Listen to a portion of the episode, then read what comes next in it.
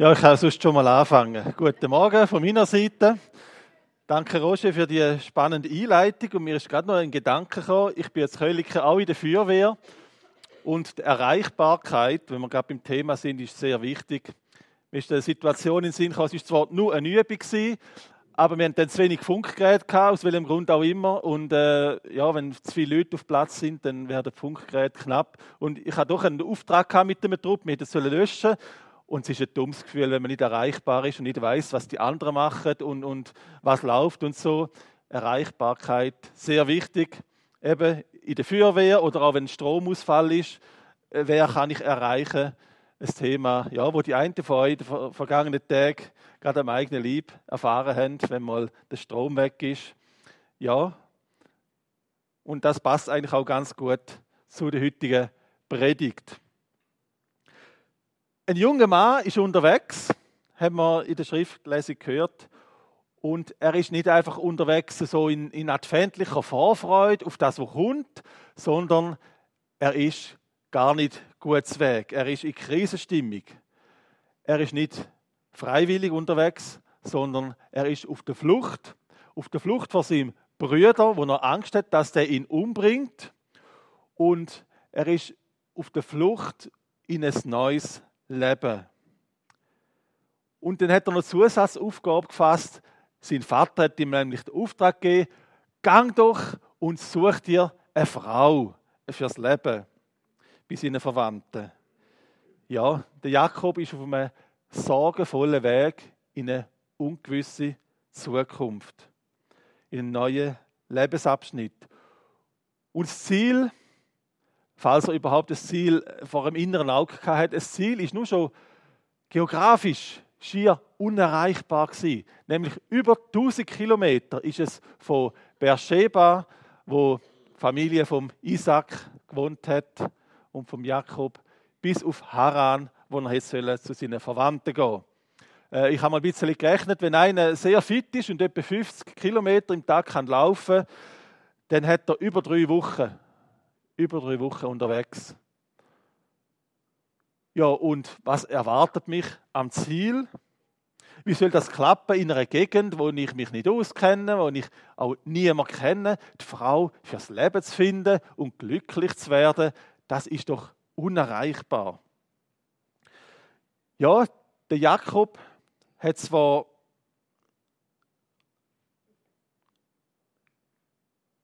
genau der Jakob hat Verheißungen schon mindestens mal gehört oder kennt, wo über die Familie und über sein Leben äh, gestanden ist, wo Gott seinem Großvater Abraham, seinem Vater Isaac und ihm gegeben hat. Deine Nachkommenschaft soll wie der Staub der Erde werden und du wirst dich ausbreiten nach Westen und nach Osten und nach Norden und nach Süden hin und in dir und in deiner Nachkommenschaft sollen gesegnet werden alle Geschlechter der Erde. Wenn wir das erste Buch Mose lesen, dann fällt uns das auf, dass die Verheißungen nicht nur einmal kommen, sondern die wiederholen sich immer wieder mal. Und jeder Generation neu sagt Gott sein Segen und seine segensvolle Absicht dazu. Das ist also etwas, wo nicht ein Zufall ist, sondern das ist wichtig. Das ist für Gott wichtig, er meint es ernst. Ja, und trotzdem scheint gerade in dem Moment ein Ziel unerreichbar. Und es ist in der Geschichte nicht nur einmal kurz, der, äh, kurz vor dem Absturz gewesen, respektive, äh, man könnte sagen, das Projekt Volk Israel ist mehrmals kurz vor dem Absturz gewesen. Wir denken da zum Beispiel an Sarah, die ist unfruchtbar gewesen. Erst mit über 90 hat sie den Sohn bekommen, den Isaac. Und der Isaac, bei ihm ist auch nicht alles einfach gewesen. Der hat nämlich mit erst 40-jährig, das ist dort mal sehr spät gewesen, seine Frau äh, bekommen, Rebecca. Und dann ist noch mal etwas dazu gekommen, wieder mal, das mit dem Kind hat nicht geklappt. Rebecca ist unfruchtbar gewesen, respektive 20 Jahre lang haben die gewartet. Stellt euch vor, 20 Jahre lang. Und dann sind endlich, ist der Nachwuchs gekommen. Ja, und jetzt, wo es so weit war, wo die Zwillinge, äh, der Esau und der Jakob, man könnte sagen, im besten Alter sind, da hat nicht viel gefehlt und es hat ein Massaker gegeben. Ein hat den anderen umgelassen. Eine glückliche, eine gesunde, eine gesegnete Familie, die für die Welt ein Segen ist, so wie es Gott verheißen hat. Ich glaube, da stellen wir uns etwas anderes darunter vor. Das kann doch nicht sein. Eine so eine chaotische Familie. Und wir können uns schon fragen, warum treibt es der allmächtige Gott immer wieder auf die Spitze, respektive die Menschen in Verzweiflung mit seinen Plänen? Und vielleicht siehst du dich auch ein bisschen in diesen Geschichten. Vielleicht kennst du auch Situationen, wo du findest, das ist jetzt aber unmöglich, unerreichbar. Vielleicht mit dem Partner oder mit dem Kind klappt es nicht so, wie du dir das vorgestellt hast. Oder du lebst verantwortungsvoll, gibst dir Mühe, du, du isst gesund und machst Sport und trotzdem wirst du krank.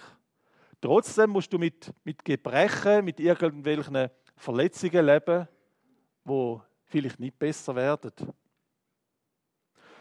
Oder du bist Christ, du liest in der Bibel, du machst in der Gemeinde mit, aber Gott scheint oft so fern. Und Gott greift oft nicht so in dein Leben ein, wie du, wie du bettest, wie du dir das, das wünschst.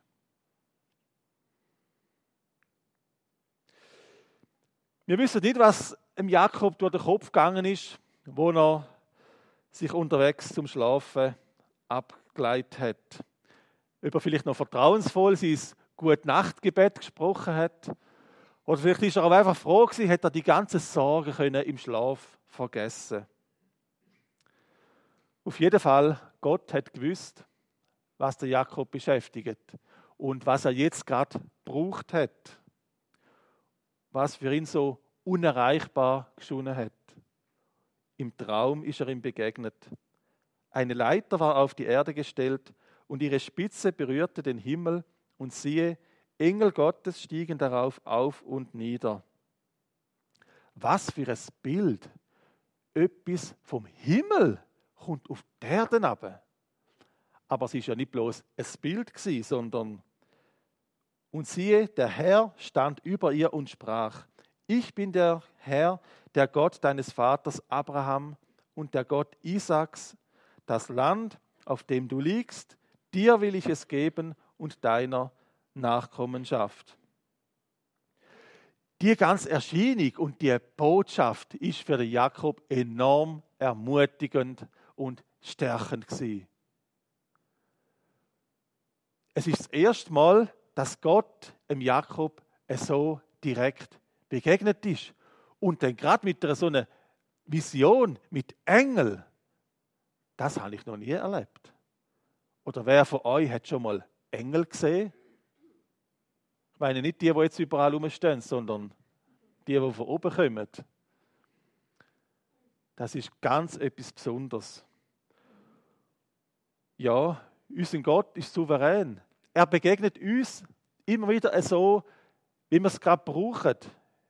Nicht immer so, wie wir es gerne hätten, wie wir es uns wünschen, aber so, wie wir es, wie wir es brauchen, wenn er es für für gut findet.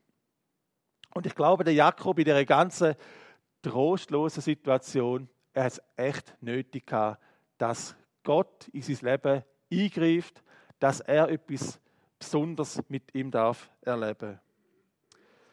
Und das Erlebnis, die Begegnung und die Worte haben ihm Kraft gegeben, zum den Weg zu gehen. Er hat ja keine leichte Zukunft vor sich gehabt.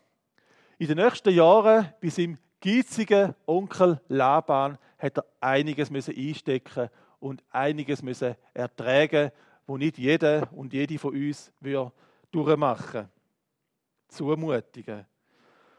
Und in dieser Zeit, denke ich, hat er immer wieder an die Begegnung zurückgedacht und an die Worte, die er gehört hat. An dem hat er sich festgehalten und so hat er können durchheben. Und doch ist es nur eine Begegnung gewesen. Gott ist nicht auf die Erde gekommen. Gott ist für den Jakob ein Stück weit unerreichbar geblieben. Ja, der Traum, die Vision ist wunderbar gewesen, aber das ist nur, ich weiß nicht, ein paar Minuten oder ein paar Stunden gegangen und dann ist auch schon wieder alles vorbei gewesen. Und nur noch die Erinnerungen sind geblieben. Und leider ist der Jakob auch der einzige Zeuge von dem wunderbaren Ereignis. Kann mir vorstellen, wenn er anderen von dem erzählt hat, hat Menge den Kopf geschüttelt und denkt, ja, was erzählst du da? Stimmt dich das überhaupt? Aber jetzt, wir machen einen Zeitsprung, etwa 1900 Jahre später. Da ist etwas passiert, wo alles bisherige in Schatten gestellt hat. Weihnachten, sagen wir dem. Oder die geweihte Nacht. Der Moment, wo Gott selber auf die Erde gekommen ist. Wieder begleitet von Engeln, da hat sich wiederholt. Und wieder ist Gott zu den Menschen gekommen, wo man am wenigsten damit gerechnet hätten. Zu den Hirten. Die Hirten bei Bethlehem, ich stelle mir vor, dass es ihnen ähnlich gegangen ist wie im Jakob, so bezüglich äh, Perspektive, äh, Zukunft, Ziel im Leben, sind die an einem ganz ähnlichen Ort gestanden. Die hätten wahrscheinlich auch gesagt, all das, wo andere haben, ist für uns unerreichbar. Die Sorgen von ihrem harten Alltag, die Existenzängste, was ist morgen, werden wir das nächste Jahr noch erleben? Was wird auf uns zukommen? Die Fragen haben sie beschäftigt und vielleicht auch überfordert, wenn man am Existenzminimum ist und nicht weiß, wie es weitergeht. Aber genau die Menschen, die so am Rand sind, haben eine unvorstellbare Herrlichkeit dürfen erleben. Es waren Hirten in derselben Gegend, die auf freiem Feld blieben und des Nachts Wache hielten über ihre Herde. Und ein Engel des Herrn trat zu ihnen, und die Herrlichkeit des Herrn umleuchtete sie, und sie fürchteten sich mit großer Furcht. Und der Engel sprach zu ihnen, Fürchtet euch nicht, denn siehe, ich verkündige euch große Freude, die für das ganze Volk sein wird. Denn euch ist heute ein Retter geboren. Der ist Christus, der Herr, in Davids Stadt. Und dies sei euch das Zeichen. Ihr werdet ein Kind finden, in Windeln gewickelt und in einer Krippe liegend. Und plötzlich war bei dem Engel eine Menge der himmlischen Heerscharen, die Gott lobten und sprachen, Herrlichkeit Gott in der Höhe und Friede auf Erden in den Menschen des Wohlgefallens. Oder Jakob ein Erlebnis hat mit den Engeln, hat er ja keine konkrete Wegweisung bekommen. Er hat nicht gewusst, wie es weitergeht. Und er ist Gott auch erst viele Jahre später wieder begegnet. Aber jetzt, jetzt hat Gott sich für alle Menschen erreichbar gemacht.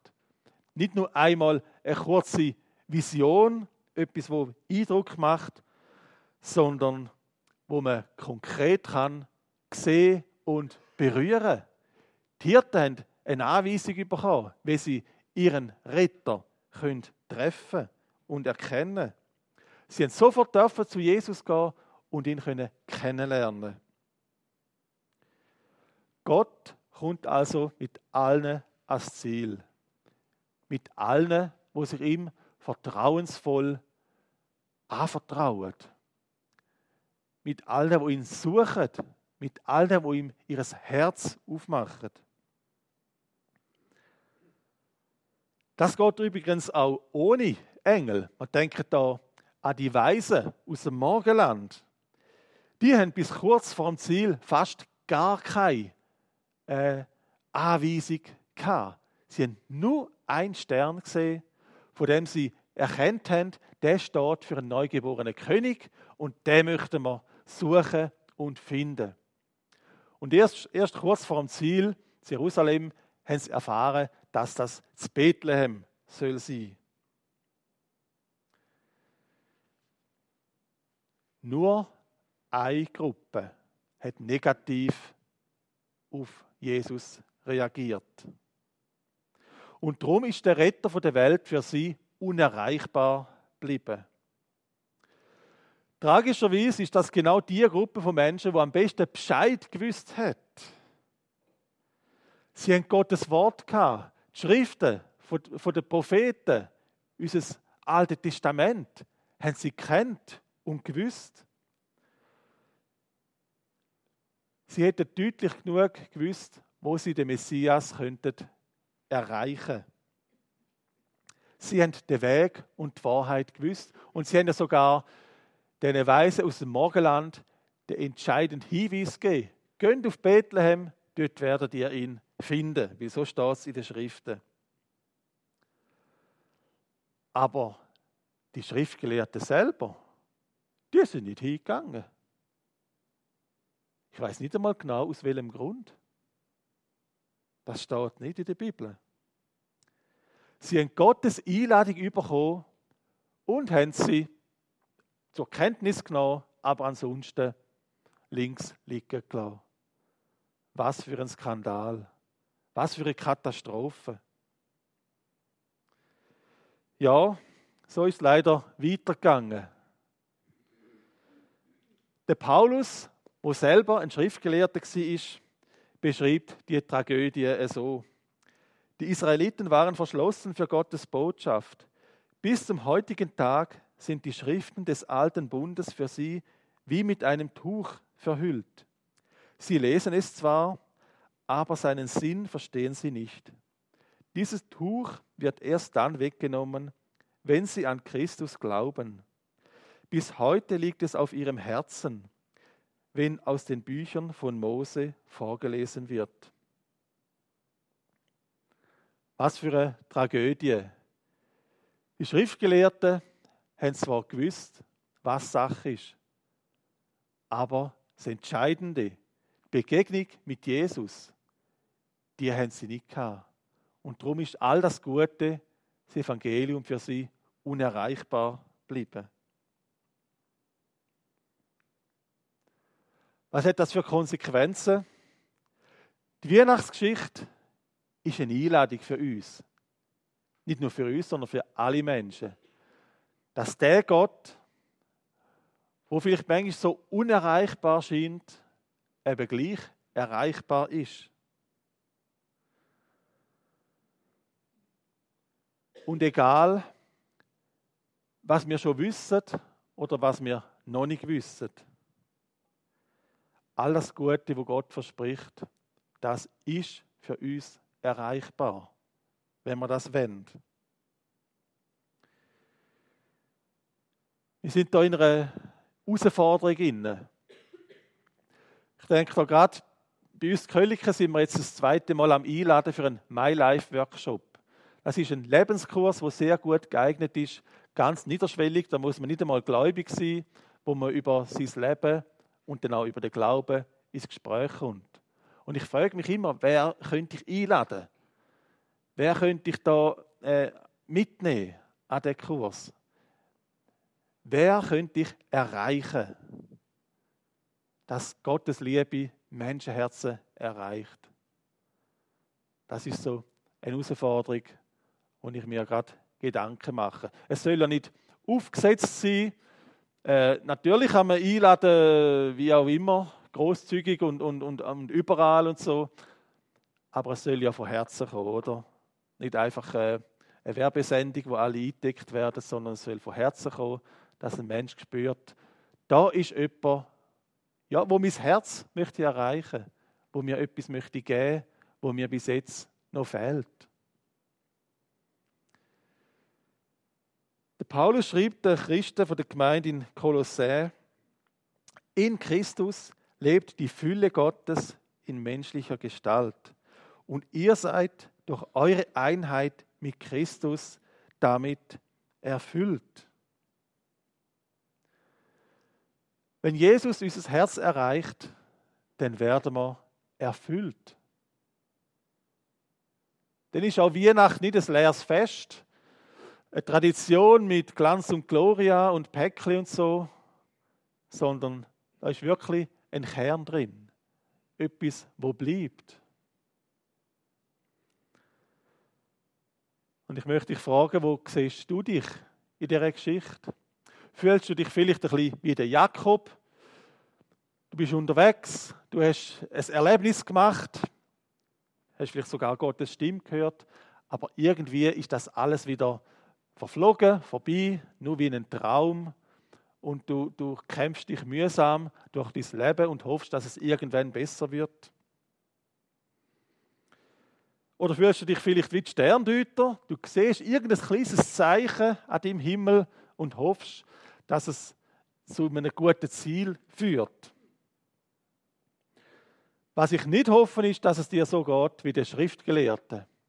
Dass du einigermaßen Bescheid weißt, um was es im Glauben geht, aber dass du nicht weiterkommst. Dass du die entscheidenden Hinweise irgendwie über, übersehst, verpasst und am Entscheidenden vorbeigehst. Machen wir es doch wie die Hirten. Wir hören Gottes Botschaft wir folgen seinen Anweisungen. Wir gehen miteinander auf den Weg. Und auf dem Weg werden wir zu Jesus geführt. Der Jesus, der für uns nicht mehr länger unerreichbar ist, sondern der Gott, wo unser Herz möchte erreichen. So wünsche ich dir von Herzen einen gesegneten Advent. Und das ist nicht unmöglich, weil der Gott sich erreichbar gemacht hat. Advent heißt so viel wie Ankunft. Und das ist es, was ich euch, was ich dir, was ich mir wünsche. Dass Gott immer wieder ankommt bei mir. Dass er unser Herz erreicht. Und dass wir tief drin spüren, das ist nicht einfach eine Geschichte, das ist auch nicht einfach ein Wunder, sondern das hat etwas mit meinem Herz zu tun. Der große, allmächtige Gott ist zu mir gekommen und möchte mein Herz erreichen und verändern. Amen.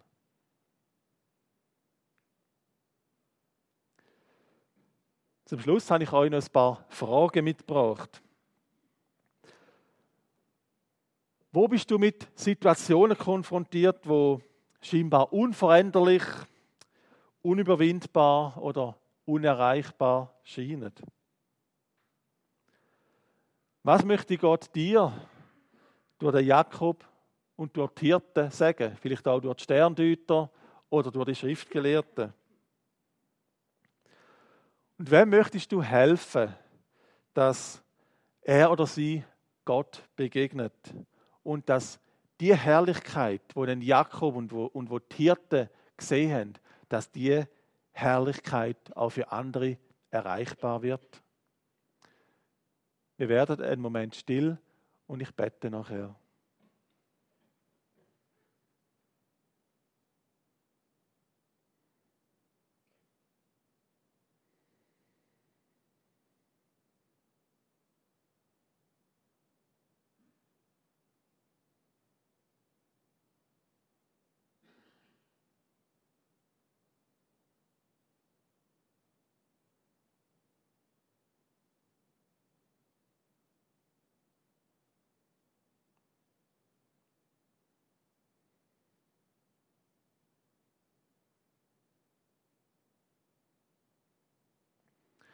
Ja, Jesus Christus, ich möchte dir danken, dass du uns kennst, dass du jedes Herz siehst. Du weißt, wie es uns gerade geht, ob wir dir, uns dir nachfühlen oder ob wir das Gefühl haben, irgendwie ist, ist Gott und, und die ganzen Segnungen und, und, und die Freude und der Frieden ist irgendwie alles so unerreichbar weit weg. Jesus, wir danken dir, dass es Weihnacht geworden ist. Dass egal, was vorher war, an Herrlichkeit oder auch an, an Mühsal, dass du das überwunden hast. dass du zu uns gekommen bist. Und Herr, danke für die Engel, die zu den Hirten gekommen sind und ihnen nicht nur erschienen sind, sondern ihnen auch gezeigt haben, wie sie dich können treffen wie sie dich können finden wie sie dich können kennenlernen Und wir lesen, dass sie nachher mit großer Freude wieder von, von dir weggegangen sind und wieder an ihre Arbeit gegangen sind und allen Menschen von dem erzählt haben, mit Begeisterung, was sie mit dir erlebt haben. Und Herr, das wünschen wir uns auch.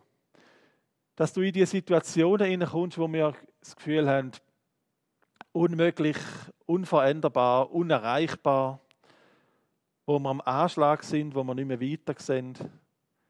Danke, dass du uns da kennst und siehst. Und wir bitten dich, dass wir nicht an dieser Stelle stehen bleiben, was mit uns ist. Ja, sondern dass wir es machen wie die Hirten, dass wir mit anderen darüber reden, was wir erlebt haben, was wir gesehen haben.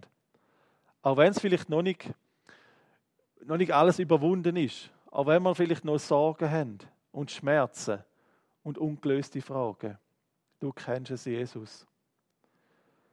Und wir danken dir, dass wir uns im Advent und im Blick auf die Weihnacht dürfen auf das einladen, dass du dich für uns erreichbar gemacht hast, dass wir dich dürfen kennen. An dem möchten wir festheben und dir von Herzen Danke sagen. Amen.